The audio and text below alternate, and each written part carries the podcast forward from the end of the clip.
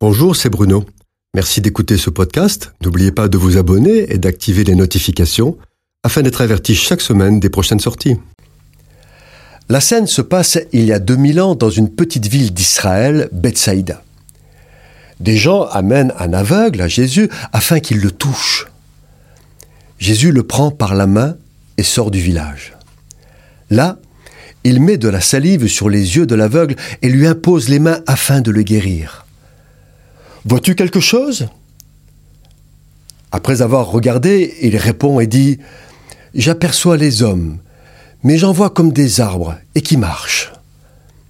Jésus pose à nouveau les mains sur les yeux de l'aveugle, qui cette fois est guéri et voit tout distinctement.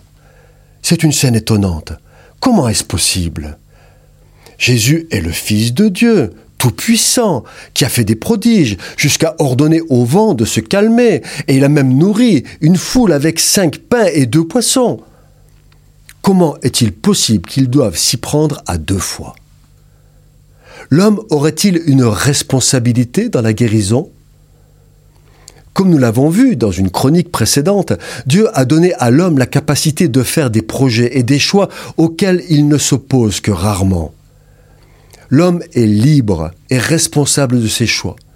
Et parce que Dieu a voulu que l'homme soit libre, ce dernier peut contrarier les plans de Dieu. Ainsi, dans le désert du Sinaï, Dieu est prêt à choisir un autre peuple parce que celui qu'il a appelé s'oppose sans cesse à ses plans. Et c'est un peu l'histoire de cet aveugle. Jésus sort de Bethsaïda avec l'aveugle parce qu'à Bethsaïda, il ne peut rien se passer. Précédemment, Jésus s'était écrié Malheur à toi, Bethsaïda car si les miracles qui ont été faits au milieu de vous avaient été faits dans Tyr et dans Sidon, il y a longtemps qu'elle se serait repentie. Malgré les nombreux miracles, la ville ne s'est pas repentie de ses péchés. Plus que cela, les habitants arrogants et provocateurs défient Jésus. Ils lui amènent l'aveugle pour voir ce qu'il ferait. Et l'aveugle qui habite cette ville est certainement impacté par la dureté de cœur de Bethsaïda, par son manque de foi, mais aussi à cause de la mentalité du lieu dans lequel il habite, le miracle ne peut s'accomplir parce que les gens de Bethsaïda s'opposent au plan de Dieu. Nous attendons des miracles.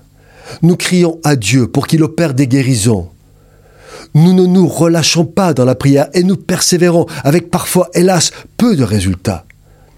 Certaines fois, Dieu ne répond pas parce que ce n'est pas sa volonté.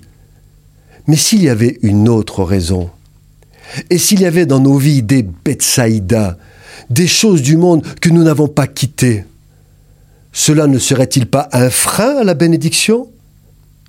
Jésus dit à l'aveugle guéri de ne pas retourner dans le village.